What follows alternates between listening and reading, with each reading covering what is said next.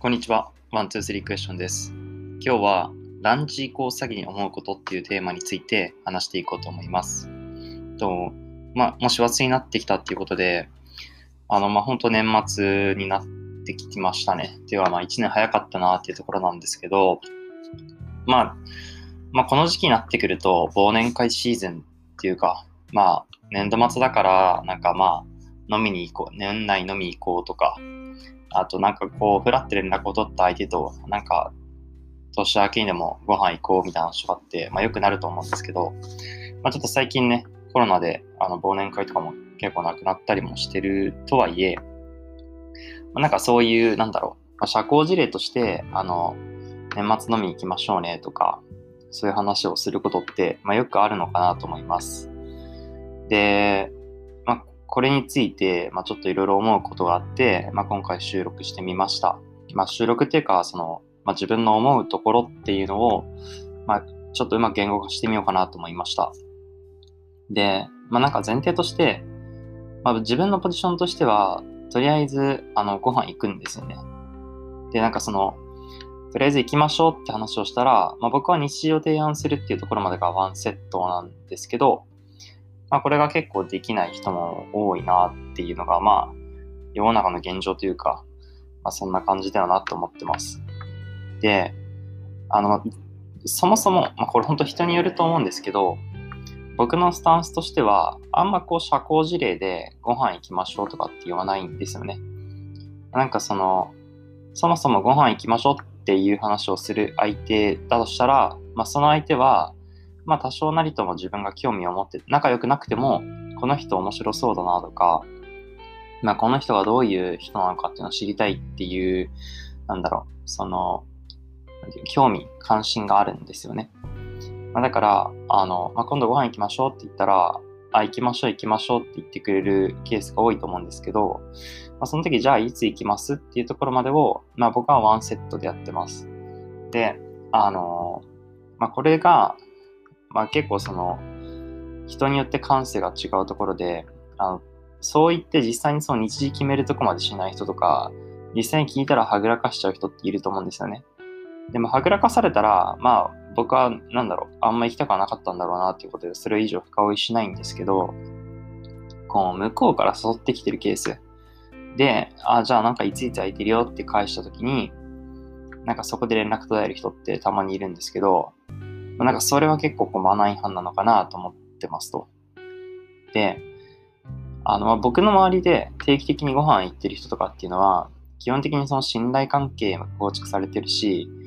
ある程度なんかそういう関係値ができてるんで、そういう作業起こんないんですけど、あの、まあ、このなんか年末時とか、なんかフラット連絡を取る機会があった時とかっていうのは、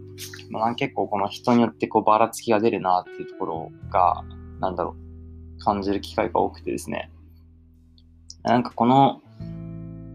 ランチ以降詐欺でこう思ったのが、なんていうかその、二つあって、一つが、こう、社交辞令は別として、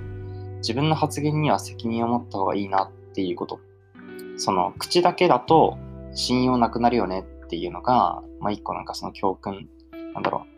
う。人の振り見て我が振り直せじゃないんですけど、その、ランチ行こうって言ったのに、その、実際提案したら行かなかったとか、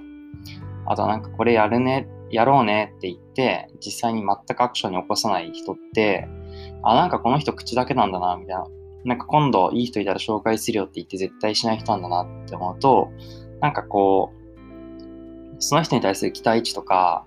あとなんかその、言ってもどうせないだろうなって思っちゃう。なんかその口だけの人っていうレッテルが貼られてしまうんじゃないかっていうのが一つ目の教訓。なんでこう、僕だったら、基本的にその興味ない人だったらご飯行きましょうとか言わないし、まあ、その仮にご飯行きましょうとされても、ああ、なんかちょっと忙しいけど、まあ、機会があればねっていう感じで、その、行くっていうのを、姿勢を見せないんですよね。だからなんかそれはこう、なんだろう、ちゃんとこう、意思表示をした方がいいなと思ってる、思いました。でまあ、二つ目が、まあ、そのちょっと今回のこのランチ以降詐欺が多発したのが学校、大学時代の友達だったんだけど、その学生時代の友達と社会人になってからの友達、まあ、社会人になってからも仲いい友達っていうんですかね。その、プレ、社会人と、あの、アフター社会人っていうのかな。ポスト社会人時代っていうところで、こうなんか、その友達の質が変わったというか、友達の質がフィルタリングされたなって思いました。その学生時代って多分口だけでもなんとかなったんだと思うんですよね。あの、まあ、なんか社会人みたいに結果が目に見えにくいというか、なんていうかその結果を追い求めるその性質のものってあんまないじゃないですか。まあ、サークル活動にしても、まあなんかそのボランティアにしても何でもなんですけど、まあ、結構その成果が出るのは個人プレーの成績とかで、集団で成績出すみたいなとか、なんかそういったので結構少なかったのかなと思ってて、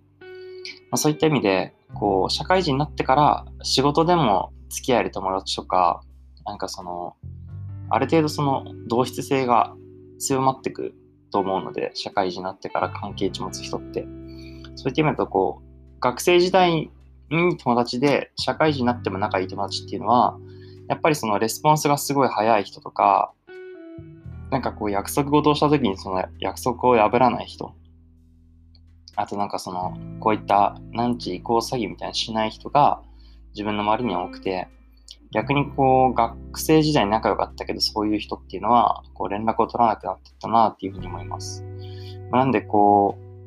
う、なんかよくも悪くもこう、どんどんどんどんフィルタリングされてっちゃって、その、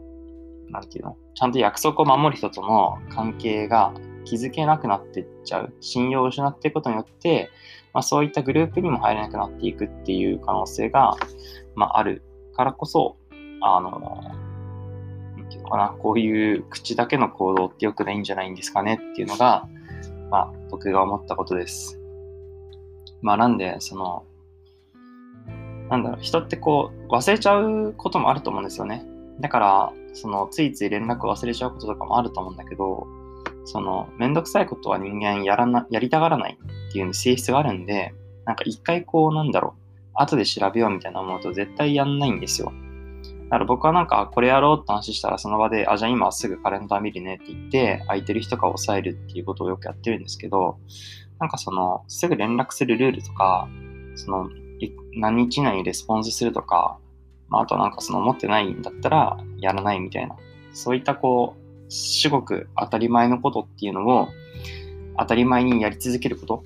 まあ、これだけでも結構こう信頼を勝ち得ることができるっていうか差別化の要因になるんじゃないのかなってふっと思いました。まあなんかね、これに関しては結構こう、まあ、恋愛とかだとまだちょっと変わってきちゃうのかもしれないんですけど、なんかそのまた今度ねっていう、なんかなかなか断れないからまた今度ねっていうのと合わないみたいなこととかもまああると思うんだけどさ。まあ、なんていうか、そういう、こう、社交辞令って、なんか、あんまりこう使いすぎると良くないんじゃないのかなって、このランチ移行詐欺で思いましたっていう、そんな話でした。はい。今日の話が面白かったなと思った方とか、役に立ったなっていうことは、役に立ったなっていう方は、ぜひ、あの、定期購読の方よろしくお願いします。それじゃあ、またね